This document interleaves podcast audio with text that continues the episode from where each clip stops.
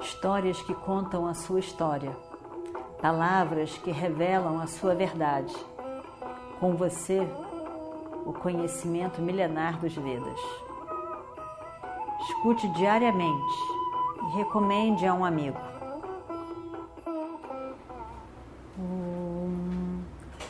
Vakratunda Mahakaya Suryakoti Samaprabha Nirvignam Kurume Deva Sarvakaryeshu Sarvada.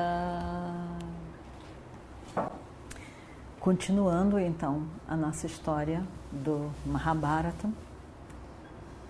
A alma de uma pessoa pode ser vista pelas palavras que a pessoa escolhe falar. Só na sua fala já conseguimos entender a sua posição completamente, Balarama.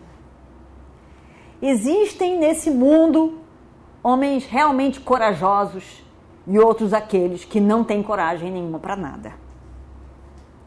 E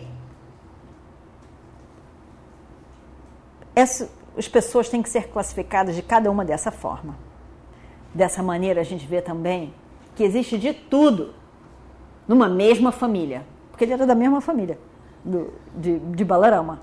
Existem de tudo numa mesma família, tem gente com coragem e tem gente que é fraco dessa maneira. Mas também a gente vê árvores com galhos cheios de frutas, outro galho sem fruta nenhuma. Então a gente já pode entender que isso é natural, é natural ao mundo. Eu não estou surpreso com isso. A minha surpresa é como que todo mundo aqui reunido escuta essas palavras e continua em silêncio.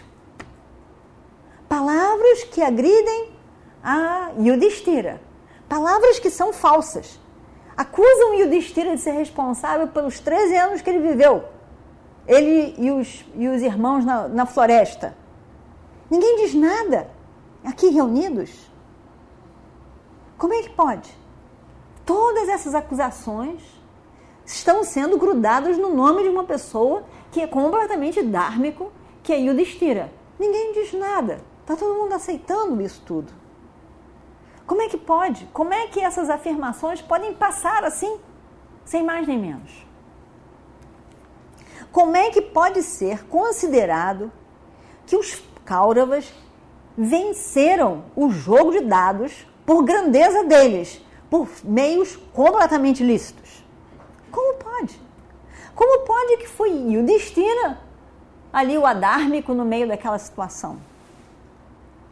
Como é que pode? Foram eles que desafiaram? Como é que pode a versão da história completamente mudar assim? Se o jogo tivesse sido jogado em Indraprasta, a convite dos Pandavas, e, e ele tivesse convidado os Kauravas a jogar no reino deles. E aí então o jogo de dados tivesse tido início e fosse jogado por ambos de forma completamente clara. E aí então os Kauravas tivessem vencido, isso era uma outra história.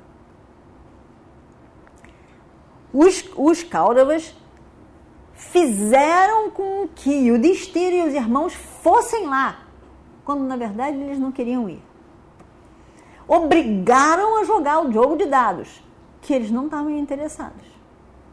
Os, os dados já estavam viciados pelo grande Shakuni, que tinha essa, essa, esse poder sobre os dados. Como pode? Que o Destira não podia ter dito, não vou jogar o tio estava lá mais velho, concordando. Como ele poderia dizer, eu não vou jogar? Ele não pode. É uma outra situação.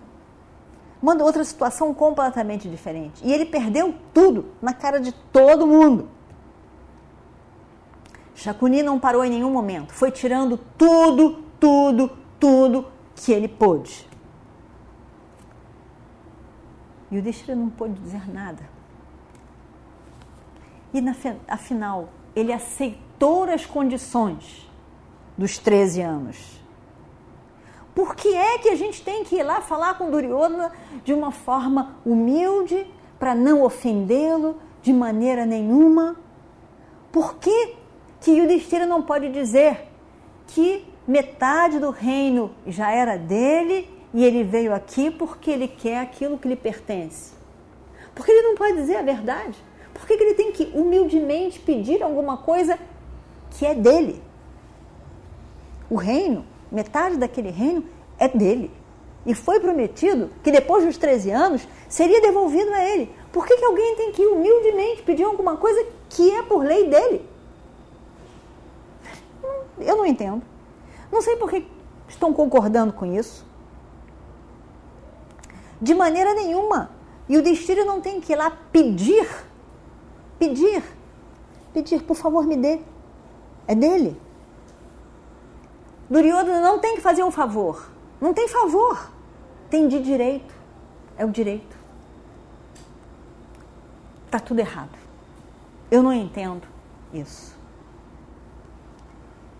Eu não entendo esses pândavas que foram agredidos fortemente com palavras cruéis por seus primos. Como alguém pode dizer que Duryodhana está certo e o Destira que está errado? Eu não consigo realmente entender. Além disso, pensem bem. Duryodhana sabia muito bem que o, ano do exílio tinha acabado. E ainda assim, manda um mensageiro para dizer: Nós vimos Arjuna antes do fim do ano. Mas é óbvio, não precisa nem ter dúvida, é só perguntar, que ele vai saber que o ano acabou. Mas ainda assim, eles vão ir lá para agredir e dizer que é de direito que eles têm mais direito. Você acha que isso é certo? Vocês acham que isso é certo? Realmente,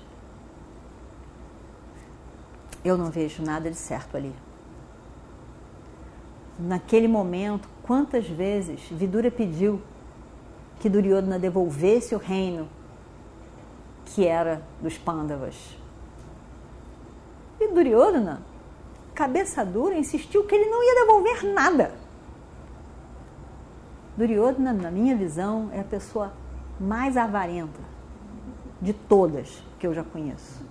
Tendo metade de um reino, ele é capaz de não querer abrir mão daquilo que nem dele é,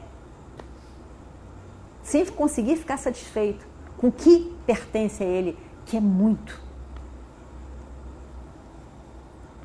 Eu tenho a sensação de que esses mensageiros e essas mensagens não vão, não vão produzir nada. É só um desgaste de tempo. Nada mais do que isso. Eu sei muito bem quem é Duryodhana. Desde que eu vou, eu posso ser o mensageiro. Eu posso ser o mensageiro. Eu vou lá e vou brigar logo com aquele homem. Eu vou eu vou pegar as minhas armas, as minhas flechas e vou logo começando a soltá-lo. Que eu chegar lá, eu já começo. Eu vou puxar ele e levar para a presença de Yudhishthira. E decidir então de quem são as terras. Se ele se recusar a fazer namaskaram para Yudhishthira, eu o forço e levo ele ali.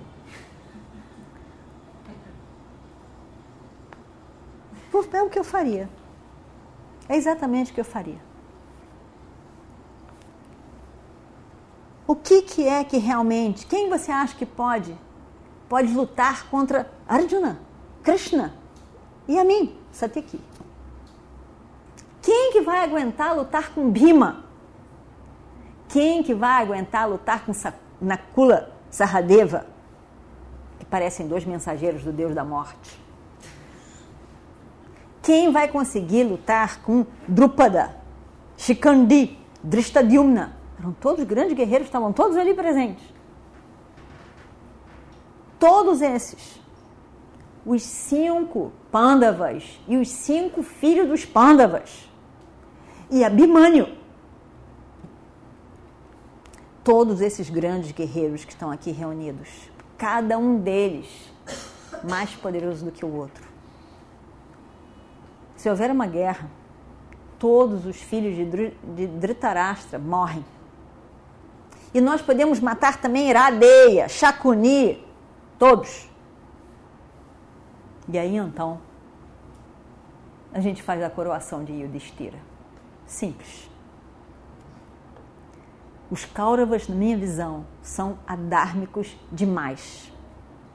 E eles, desde o início, querem ficar com tudo. E o meio é matar os Pandavas. Eles não têm nada mais em mente. Se isso já não é terrível. Eu sei muito bem o que está na mente de Yudhishthira. Na verdade, ele sabe que Duryodhana não vai querer devolver o reino.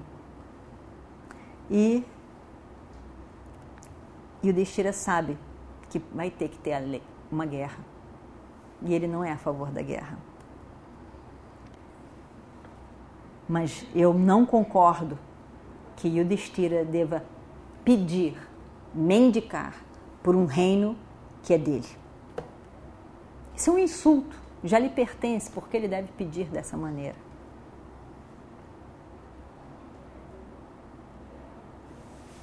Ele é grande demais como rei que é para pedir por alguma coisa que é sua. E vamos ver o que acontece no próximo capítulo. Om Shri Guru Bhyo Namaha Harihi Om histórias que contam a sua história, palavras que revelam a sua verdade. Com você, o conhecimento milenar dos Vedas. Escute diariamente recomende a um amigo.